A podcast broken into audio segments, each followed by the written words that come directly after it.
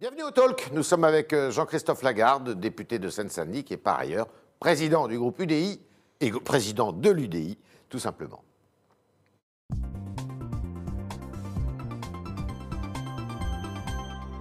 Jean-Christophe Lagarde, bonjour. Bonjour. Yves. Alors, on ne parle que de ça, le président de la République qui est lui-même atteint de la Covid.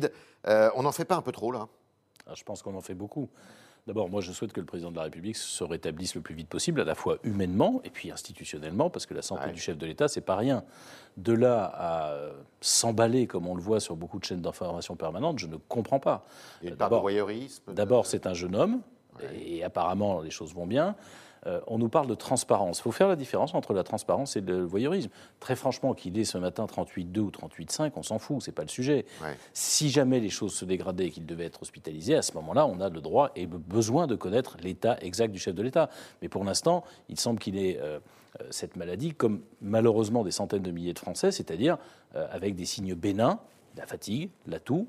Et la seule question qui vaille, c'est est-ce qu'il est en capacité de gouverner? On voit que oui. D'accord. Alors, les temps ont bien changé parce que euh, ce, ce- ce coronavirus nous met face à nos vérités. En fait, euh, on a eu des présidents malades, pas uniquement qu'en France d'ailleurs. On se souvient de Léonid Brejnev. Enfin, ces, ces malades qui nous gouvernent, euh, à l'époque, c'était un sujet hyper tabou. Mais là, on peut pas mentir avec le Covid, hein, avec la Covid. hein. Et par Euh, définition, il ça, va très vite, quoi. Et Puis c'est surtout qu'il était bien obligé de dire Oui. aux personnes qu'il a rencontrées dans les cinq derniers jours. Ce qui était votre cas, voilà. d'ailleurs. Ce qui était l'autre cas. Parce que donc, euh, vous avez déjeuné avec des présidents de groupe euh, et des Mardi. présidents de parti euh, mardi, ma- Ma- midi. mardi. Et euh, vous, vous n'avez pas été considéré comme cas contact parce que vous étiez très éloigné du président de la République. Un cas contact, c'est normalement euh, plus de 5 minutes à moins d'un mètre sans masque. Ouais. Non seulement on avait les masques, Ouais. j'étais à 6 ou 7 mètres de lui, et donc l'Élysée a eu euh, l'élégance de nous appeler, de dire que le médecin de l'Élysée considérait comme potentiel cas contact deux personnes, le secrétaire général de l'Élysée et le ministre chargé des relations euh, du Parlement, Marc Fesneau, qui étaient respectivement à sa droite et à sa gauche. C'est logique. Comme pour tout Français d'ailleurs, qui se trouve contaminé dans- sur son lieu de travail, par exemple. Alors, vous avez sorti une idée qui paraît originale et qui semble un peu difficile à mettre en œuvre quand même, c'est ce fameux passeport vert. Alors, c'est quoi le passeport vert? Écoutez, on a décidé, et ça me paraît logique, que la vaccination qui va s'ouvrir euh, dans quelques jours, On va en parler, et ouais. puis euh, euh, ensuite pour les Français plutôt au printemps, euh, n'était pas obligatoire. C'est normal. Si quelqu'un ne veut pas se faire vacciner, on ne va pas le contraindre. Euh, à l'inverse, quelqu'un qui est vacciné, il est protégé, il protège les autres. Il fait ce choix, et moi je suis pour qu'à ce moment-là, on puisse libérer la vie sociale. Mhm. Si vous êtes vacciné et que vous ne risquez plus rien, bah, il est normal que vous puissiez ne plus porter de masque. Il est normal que vous puissiez aller au cinéma, au théâtre, dans les restaurants. Le vaccin, c'est une solution pour retrouver une vie normale. Et je respecte parfaitement ceux qui ne veulent pas se, se faire vacciner, mais je dis que ceux qui se sont fait vacciner, bah, il faut qu'ils puissent retrouver une vie normale. Sinon, sinon, très franchement, euh, à quoi sert le vaccin? On va rester à vivre comme ça. C'est le remède, en réalité, à, à ce que- aux contraintes que nous subissons depuis euh, des mois et des mois. Juridiquement, c'est possible de faire ça? Mais bien sûr. Parce que, ça, ah, pardon de ce grand mot, mais ça discrimine les gens. Alors, vous êtes vacciné, vous pouvez rentrer au théâtre. Vous n'êtes pas vacciné, La euh, discrimination. vous pouvez pas. La discrimination, c'est quand vous subissez quelque chose sans avoir le choix. Mhm. Là, moi, je propose, et d'ailleurs, c'est ce que fait le gouvernement, on a le choix de se faire vacciner ou pas se faire vacciner. Mais si vous vous faites vacciner, il n'y a pas de raison que vous soyez euh, traité comme s'il y avait encore un risque viral pour vous, pour, pour vous et, et pour ceux qui vous entourent. C'est ça le sujet. Donc, c'est assez simple. On n'oblige personne à conduire. Mhm. Mais quand vous voulez conduire, vous passez le permis de conduire. Si vous ne l'avez Bah, pas, vous ne si, pouvez pas. si vous l'avez pas, vous conduisez pas. Eh bien, si euh, on a une proportion importante, il paraît qu'il y a plus de la moitié des Français qui veulent se faire vacciner, il n'y a pas de raison que les contraintes demeurent avec leurs conséquences sociales, parce qu'on est fait pour vivre les uns avec les autres. On voit bien que tout le monde souffre alors psychologiquement tout ça. Et les conséquences économiques, on peut rouvrir les bars, on peut rouvrir les restaurants, on peut rouvrir les cinémas, on peut rouvrir les salles de spectacle si les personnes qui sont vaccinées, et elles seront nombreuses, je l'espère, seront euh, ça veut dire que- euh, soient- sont protégées. Ça veut dire que si je suis acteur, si je suis euh, patron d'un bar, si je suis patron d'un restaurant, moi, de toute manière, je dois me faire vacciner. Sinon, je ne peux pas ouvrir. Bah, S'il n'a pas envie d'ouvrir, il ne se fait pas vacciner. Mais enfin, je pense qu'ils ont tous envie d'ouvrir. Vous savez, il faut remettre la responsabilité. Il faut de la transparence sur les vaccins, sur les éventuels effets indésirables, mais il faut remettre de la responsabilité. C'est de la responsabilité individuelle de chacun de se faire vacciner. Mais il n'y a aucune raison que les gens vaccinés soient traités euh, avec les mêmes contraintes que ceux qui auront refusé de le, fa- de le faire. Quel- Et je veux dire une chose quand même, c'est que euh, j'en ai assez d'entendre que euh, le vaccin est plus dangereux que la maladie. Ni sur cette maladie, ni sur les autres. Est-ce qu'on peut faire un compte simple? Il y a 60 000 morts en France. C'est-à-dire un, un- un Français sur 1000 Par an. qui a disparu. Non, Non, là, euh, là, vous voulez du Covid. avec, le- le co- la Covid. Avec la Oui, Covid. d'accord, oui. Près de Un- 60 000. près de 60 000 morts, un Français sur 1000. Des accidents vaccinaux, sur tous les vaccins et sur celui-là aussi, c'est entre 1, 1 sur 350 et 1 sur 400 000. 350 000 ou 400 000. C'est-à-dire qu'il y a 350 fois plus de risques avec la maladie qu'avec le vaccin. Est-ce qu'on peut redevenir cartésien dans le, dé- dans le pays de Descartes et de Pasteur? Quel peut être l'avenir de cette idée Qu'est-ce que vous allez faire de cette idée? Eh bien d'abord, je l'ai proposé au président de la République lors du déjeuner. Oui. Il m'a dit que pour l'instant, ce n'était pas euh, souhaitable puisqu'il y avait une vaccination uniquement EHPAD, personnel soignant, etc. Mais je dis qu'au printemps prochain, quand euh, les vaccins vont arriver, quand euh, les personnes, les Français auront le droit de choisir de se faire vacciner, on doit libérer la vie sociale de Ça ceux qui auront par pris cette loi responsabilité. Non, non, pas du tout. C'est une décision euh, que peut prendre le gouvernement. Quand vous dites c'est compliqué à mettre en œuvre, c'est pas compliqué. Au moment où vous vaccinez, on vous remet euh, une petite carte verte, un passeport, un passe- un passeport vert qui montre que vous êtes vacciné. Et si vous êtes dans un bar et un restaurant et qu'on contrôle, vous pouvez montrer que Donc, vous avez vous le droit d'y votre carte accéder. verte, quoi. Bah oui, bien sûr. C'est possible. C'est simple, c'est très D'autres efficace. pays le font. Euh, Il y a des pays qui le font. Aujourd'hui, Israël le fait. D'autres pays sont en train d'envisager de permettre de libérer la vie sociale. Enfin, le vaccin, c'est pour combattre la maladie et retrouver notre vie. Oui. Bon, euh, combattre la maladie, mécaniquement, si j'ose dire, le Mhm. vaccin le fait.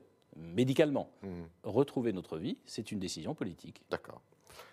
Alors, les vaccins, comme vous le dites, euh, devraient arriver euh, bientôt. Lundi, la Commission européenne va euh, s'exprimer sur ce sujet en disant à partir du 27 euh, décembre, je crois, on peut commencer à se faire vacciner.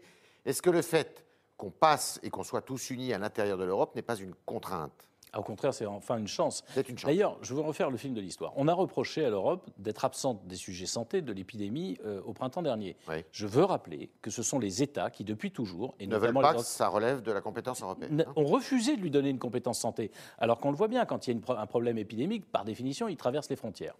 Euh, Là où ils n'ont pas la compétence, l'Union européenne n'a pas la compétence, mais par accord intergouvernemental, ils ont dit on va acheter les vaccins ensemble et on va déclencher la vaccination à peu près au même moment, parce que évidemment, euh, si euh, la France se fait vacciner mais que l'Allemagne ne le fait pas, bah, ça pose un problème, etc.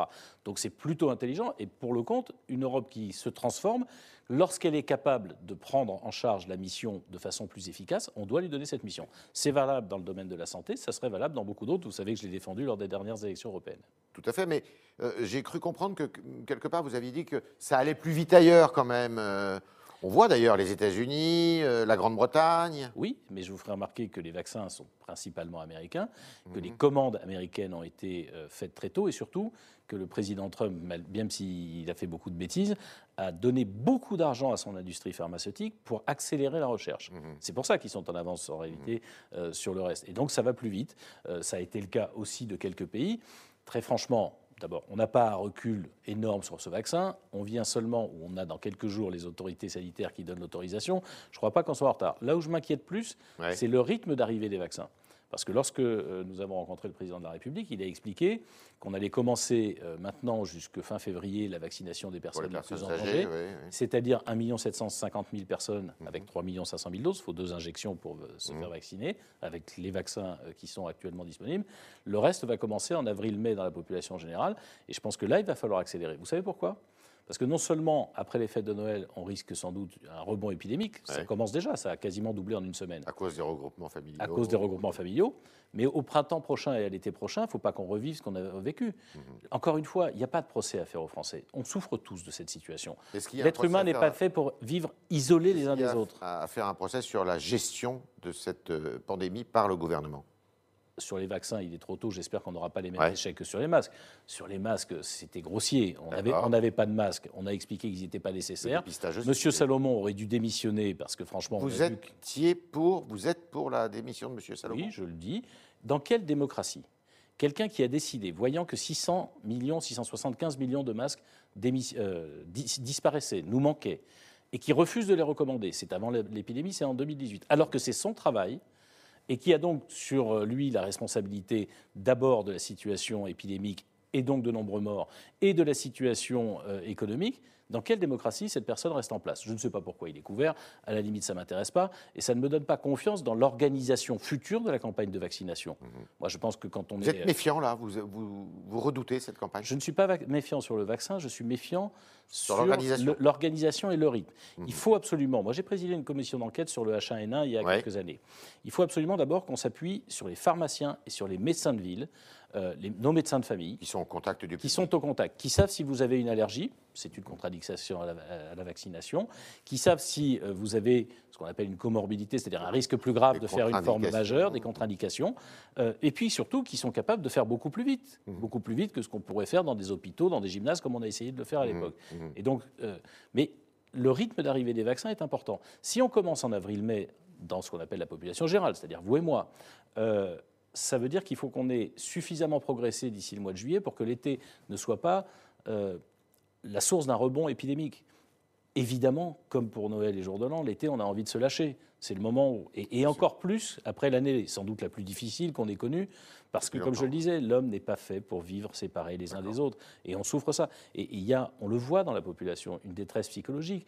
Vous avez chez les personnes âgées des gens qui ont pris 5 ans en 6 mois, parce que à cause de l'isolement. l'isolement, etc. Nous ne sommes pas faits pour ça. Donc plus vite on arrive à se faire vacciner, plus vite on retrouve une vie normale, moins on aura de dégâts psychologiques et moins on aura de dégâts économiques. Alors, il y a eu un événement euh, en début de semaine, justement, euh, à l'occasion d'une rencontre avec euh, les fameux conventionnels, c'est-à-dire euh, la Convention citoyenne sur le sur l'écologie, enfin sur le- la préservation de l'environnement. Et il a été décidé par le président de la République qu'il y aurait un référendum d'ici à la fin du quinquennat pour inscrire dans le- l'article 1er de la Constitution la préservation, euh, la garantie de la préservation de l'environnement euh, et euh, de la lutte contre le réchauffement climatique. C'est passé, finalement, on en a parlé 24 heures, et cette histoire de maladie du président, de contamination du président, a fait que c'est passé complètement à l'as. Qu'est-ce que vous en pensez, vous, de cette... euh, Alors, je pense que c'est une forme. C'est un gadget ou c'est... Je pense que c'est un gadget de communication pour sortir du piège dans lequel il s'était mis avec la Convention citoyenne.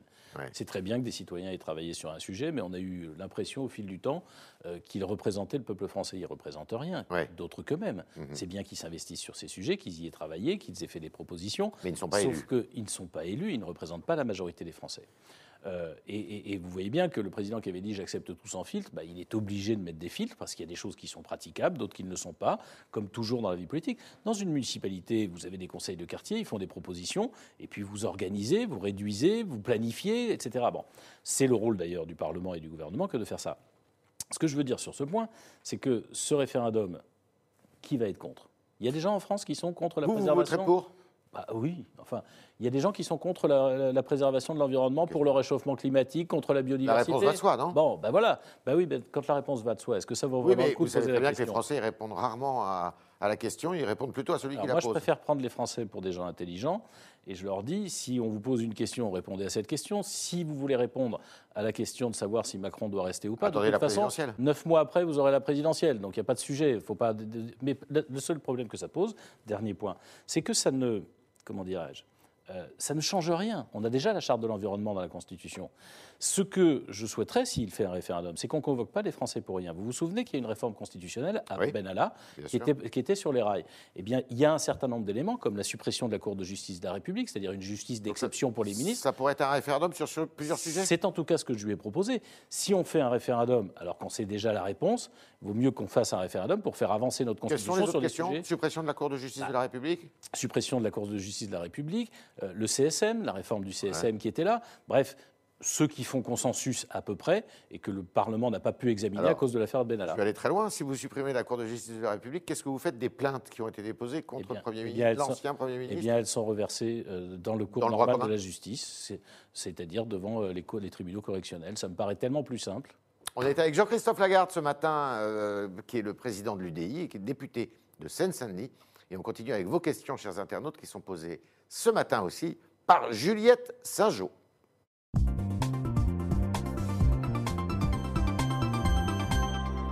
Bonjour Juliette. Bonjour Yves, bonjour euh, Jean-Christophe Lagarde.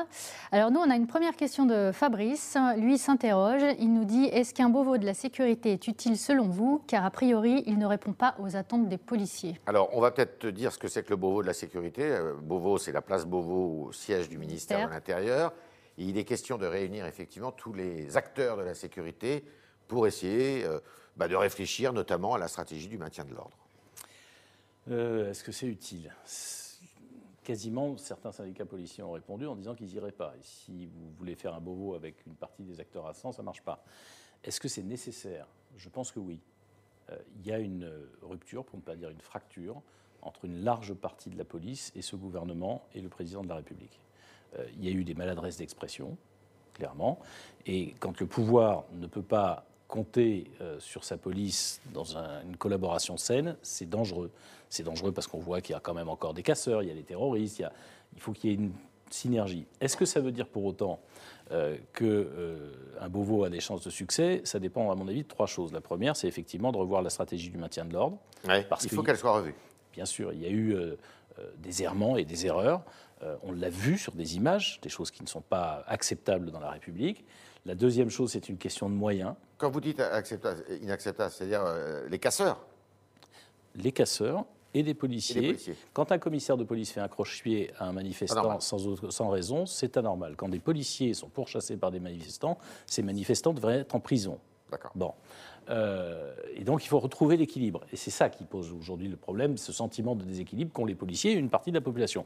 Et une police ne peut pas vivre sans euh, euh, sa population non plus. Mhm. Donc première chose, c'est le maintien de l'ordre. Deuxième chose, c'est une question de moyens. Beaucoup de policiers souffrent et en moyens matériels et en moyens humains parce que c'est difficile de faire leur travail. Heureusement qu'ils sont là pour nous protéger, mais on a besoin à la fois de plus de policiers et d'une organisation, de mon point de vue, plus souple de la police pour qu'ils aient le matériel nécessaire à effectuer euh, leur travail. Et la troisième condition, c'est qu'on rééquilibre les choses dans la relation, police-population. Il y a eu cette fumisterie de l'article 24 euh, qu'il était attentatoire à aucun droit, il était même inefficient, inefficace et il ne mmh. protégeait même pas les policiers. Bon, tout ça est monté en épingle, euh, passons.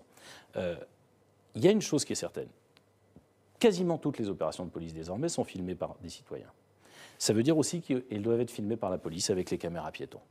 Ça prévu, hein. Ce qui est prévu, mais ça permet de garantir qu'on sait ce qui s'est passé. D'ailleurs, vous et moi, on a besoin de savoir ce qui s'est passé. On n'a pas besoin de savoir qui. C'est pour ça que j'étais pour le floutage des identités. Le juge qui va juger, euh, l'inspection générale qui va enquêter, elle a besoin de savoir qui sont les acteurs. Moi, je n'ai pas besoin de savoir qui sont les trois salopards qui sont allés massacrer le producteur euh, de musique. Hmm. J'ai besoin, ceux-là ne sont pas des policiers. À l'inverse, j'ai besoin de savoir que ça s'est passé pour être sûr que justice passe. De la même façon, je ferai la proposition au printemps prochain qu'on fasse comme en Grande-Bretagne lors des contrôles d'identité, euh, qu'on délivre un récépissé à la personne à qui on a délivré. Ah, vous êtes pour le récépissé? Oui, pourquoi? Parce que je vois bien, je suis élu de Seine-Saint-Denis, j'ai été maire longtemps, je vois bien que le contrôle d'identité est devenu parfois une forme de punition vous avez des gens qui squattent un hall d'immeuble. Hmm. Il n'y a pas de loi qui permette de, mettre un PV à ça. Il faudrait cette loi, il faudrait pouvoir mettre un PV, parce qu'ils perturbent le voisinage, ils empêchent les gens de dormir, etc. Donc le policier, qu'est-ce qu'il a entre ses mains? Le contrôle d'identité. Hmm. Là, c'est même pas une question de faciès, c'est une question de situation. Et le contrôle d'identité finit par être la punition. C'est absurde. Quand ça fait dix fois dans la semaine que la personne se fait contrôler, vous voyez bien que ça ne sert à rien. Si vous voulez détendre les, les, comment les relations entre, entre, population et police de part et d'autre, il faut leur donner les outils, cette fois-ci juridiques, de travail. Quand quelqu'un crée un trouble de jouissance, empêche les gens de dormir dans leur cage d'escalier, on doit pouvoir lui mettre une contravention. Il n'y a pas besoin de lui, mettre, de lui mettre dix fois euh, un contrôle de sécurité, un contrôle d'identité qui grosso modo revient à le faire sortir du hall pendant euh, dix minutes et quand la police est partie, il y revient. Alors, combler les divergences entre Londres et l'Union européenne pour le Brexit semble difficile, déplore euh, Brian. On va droit vers un échec? Oui, moi je suis convaincu qu'on va droit vers un échec. Il reste dix jours. Et, si on n'allait pas vers un échec, ça voudrait dire que la Grande-Bretagne aurait imposé ses conditions à l'Union européenne avec euh, des dangers énormes.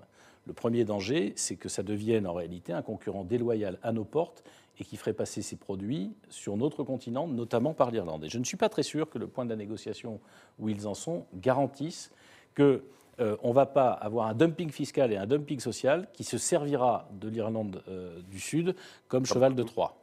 Euh, ça, c'est la première chose. Et donc, je dis simplement, on est le 17, je crois, ou le 18 décembre. 18. 18, vous voyez. C'est-à-dire que c'est dans 13 jours. Et maintenant, ça suffit. Soit M. Johnson accepte des conditions loyales vis-à-vis de l'Union européenne. Laisse nos pêcheurs euh, accéder, quitte à ce qu'il y ait des quotas, euh, dans les eaux britanniques. Euh, laisse, enfin, garantissent que cette frontière soit non poreuse et qu'on n'aura pas de dumping fiscal. Sinon, no deal. sinon no deal. Et la Grande-Bretagne souffrira beaucoup plus que l'Union européenne. Nous souffrirons dans certains secteurs, par exemple l'exportation de vin. Mmh. Lors des campagnes européennes, j'étais allé voir en Bourgogne des, des, producteurs de vin de Bourgogne qui exportent beaucoup en Grande-Bretagne. Très bien, il faut les aider. Il faut les aider, il faut peut-être défiscaliser une partie de leur production parce qu'ils vont perdre euh, au moins momentanément un marché. Les pêcheurs, euh, où il faut peut-être à ce moment-là financer le changement de bateau pour qu'ils puissent aller plus loin, plus longtemps et défiscaliser leurs activités. Euh, être ferme aussi sur les pêcheurs britanniques, puisque c'est devenu un grand symbole dans l'esprit de M. Johnson. Il faut savoir qu'il n'y a plus d'industrie de transformation du poisson. Ils transforment le poisson chez nous. Ils le transforment chez nous. Bah, s'ils ne veulent pas qu'on aille pêcher chez eux, il n'y a pas de raison qu'ils amènent leur poisson chez nous. Oh, dernière question. Eh ben, vous êtes député de Seine-Saint-Denis. Alors, il y a pas mal d'habitants du 93, comme euh, Cédric. Lui, il dénonce une trop grande réduction des espaces verts pour y bâtir des constructions en vue des JO de 2024. N'aurait-on pas pu faire autrement? Alors je pense qu'il est mal informé parce que les JO ne détruisent pas réellement d'espaces verts en dehors d'un qui est au bout des pistes de l'aéroport du Bourget, comme espace vert avec des avions dessus. Oui, c'est pas très fréquenté. Euh, on appelle ça l'air des vents, c'est pour faire voler des cerfs-volants. Vous voyez, il y a le parc de la Courneuve qui est juste à côté. Non, il n'y a pas de construction liée au JO. Euh, il y a des, comment il y a des équipements, des équipements publics, des équipements sportifs qui sont euh, construits pour ça. À l'inverse, la question qu'il devrait se poser, c'est on a aujourd'hui des dizaines de milliers de demandeurs de logement. Obtenir un logement dans un département comme les nôtres et même dans d'autres régions, ça peut prendre entre 3 et 8 ans. Quand vous avez un gamin qui a 4 ans, il faut qu'il ait 12 ans pour qu'enfin il ait sa chambre. Construire des logements, ça sert. Et je pense qu'on peut trouver parfaitement un équilibre entre la construction de logements et euh, euh, les espaces verts dont nous avons besoin. Je vais même aller plus loin. Quand vous avez, tout le monde le reconnaît, depuis 20 ans, 70 000 logements manquants par an, c'est-à-dire chaque année, on a moins 70 000 logements par rapport aux besoins. Vous vous rendez compte du stock énormissime que ça représente Ça a euh, une conséquence, c'est que même ceux qui sont logés, ils payent des loyers beaucoup plus chers parce que la tension qu'il y a sur le marché fait que les loyers ne cessent de s'envoler bien plus que les salaires. Donc on a besoin de construire de façon maîtrisée, de façon intelligente, plutôt autour des axes de transport. Euh, et on a besoin aussi de préserver des espaces verts. C'est ce que beaucoup d'élus locaux s'échinent à faire. Et si on ne le fait pas, ben, on va avoir ce, ce qui est regrettable au niveau environnemental, l'étalement urbain. Ça veut dire qu'au lieu de construire dans la zone dense, en Seine-Saint-Denis, dans les Hauts-de-Seine, dans le Val-de-Marne, vous allez faire ça au fin fond de la Seine-et-Marne. Deux conséquences. Première conséquence, vous allez avoir des trajets, des, temps de transport, énormes, et vous allez, comme disent les techniciens, artificialiser les sols, c'est-à-dire que là, aujourd'hui, c'est un sol naturel, bah, vous allez mettre une maison, vous allez mettre une dalle, vous allez mettre un parking, et vous allez continuer à faire reculer l'environnement. C'est pas très bon non plus. Merci Jean-Christophe Lagarde. Merci, pour ce dernier talk de la saison. Merci à vous. Merci de votre invitation. Merci de vos réponses. Et euh, bonne fête de fin d'année. Bonne fête de fin d'année à vous autres euh, internautes qui ont été nombreux euh, au rendez-vous. Et, mention spéciale à Juliette qui a posé vos questions ce matin. Juliette qui va vers de nouvelles aventures et que je remercie pour ses questions toujours bien choisies et euh, bien formulées. Merci Juliette. Et à bah, tout début du mois de janvier, hein, on se retrouve pour de nouvelles aventures Tolkien. Bonne fête prudente. Merci.